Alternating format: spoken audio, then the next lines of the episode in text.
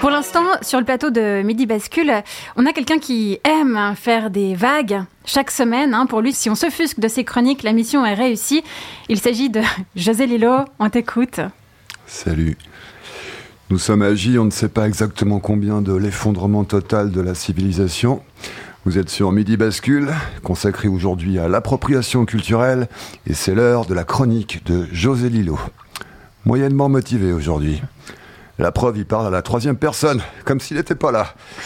Parce que la perspective de la fin, surtout de la fin totale, de l'effondrement de tout, ça motive moyen. Enfin, je sais pas vous, mais moi, ça me fout un coup de mou.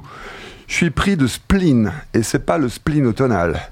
Non, parce que sans automne, vas-y pour te choper un spleen automnal. Avant, c'était comme du Covid, le spleen automnal. C'était de la pandémie, tout le monde y passait. Cette année, essaye, tu verras, ça vient pas. Tu l'attraperas pas. Même ça, c'est foutu. Aucun respect pour nos us et coutumes, ce réchauffement climatique. Ça vient tout saloper, même la mélancolie. Non, moi, le spleen dont je te parle, il est juste glauque. C'est pas du Baudelaire ni du Nerval, c'est du Glauclair ou du Glauqueval. C'est un nom de médicament, c'est de la novlangue, c'est du moche, c'est pas du littéraire. Non, là, moi, le matin, même après trois cafés et un jus de gingembre, j'ai juste envie de me refoutre au pieu direct. Sous deux duvets, à poil, primal, roulé, fétal glander, rien foutre, attendre, attendre que ça pète. Que ça pète Mais ça pète pas. Ça s'effondre pas. Chier. Je déteste attendre, alors euh, scroller des heures comme un zombax sur mon fil d'actu, lire des titres d'articles en ligne pour tuer le temps, et là tomber sur le gaz qu'émet le brocoli pourrait signaler la présence d'une vie extraterrestre. Ah oui, j'ai vu cette news Après les petits hommes verts, les petits légumes verts. Ouais, ça se tient. C'est dans Slate, ça doit être vrai. Lire l'article, parce que quand même, c'est si intrigant.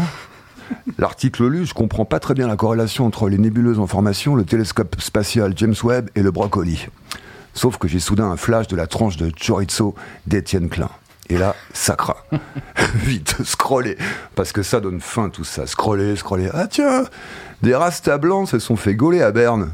Ouais, les cons Les salauds Toute la presse en parle.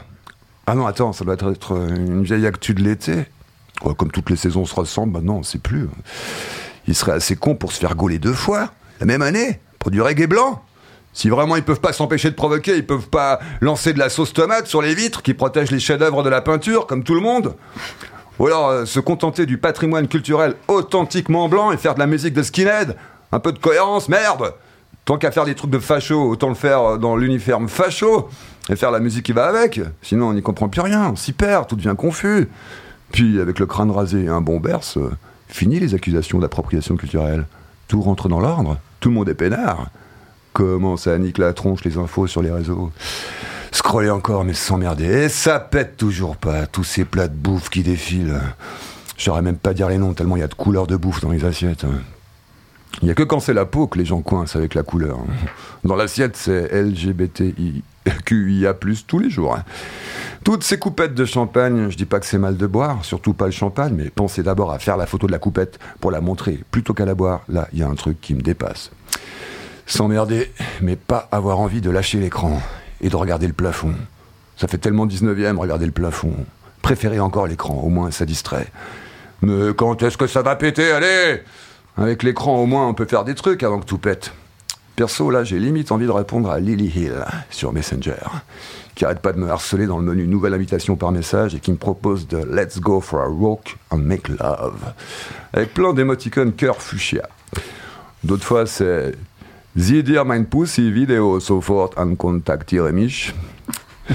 J'ai toujours été attiré par les femmes qui parlaient plusieurs langues. Ça me magnétise. Ou alors, c'est la canien. Mais bon, je suis pas dupe. Je sais bien que c'est du sexe tarifé, tout ça. Et puis je crois moyen à sa photo de profil. Hein. Dommage, la météo de novembre se prête à mort pour du sexuel torride en plein air. Quel gâchis. Les gens sur les réseaux sont d'un vénal. Bon, puis de toute façon, j'ai pas la niaque. Je me sens mou comme un actionnaire de Total devant un rapport du GIEC. Allez, j'ai une chronique à faire et vous avez une émission à écouter. On va quand même continuer à faire comme si on n'allait pas passer Noël en string à Genève, hein, au bain des Pax comme si tout baignait pour le mieux dans le meilleur des mondes possibles, comme si c'était encore raisonnable, étant donné le contexte général de parler d'autre chose que de survivalisme, dans une émission de grande écoute. Bon, comme de toute façon on n'est pas dans une émission de grande écoute ici, que je sache, on s'en fout. Ça n'a aucune importance si on parle pas ici des trucs qui pourraient vraiment sauver les gens, comme par exemple le survivalisme, les techniques pour résister à des températures extrêmes par la respiration, devenir yogi, yoga, kanadi ayotekelomas, yogi yoga, yogi yoga. Euh, comment j'ai esquivé le sujet touchy de l'appropriation culturelle? T'as vu ça, Marie-Ève? Si c'est pas du survivalisme, ça.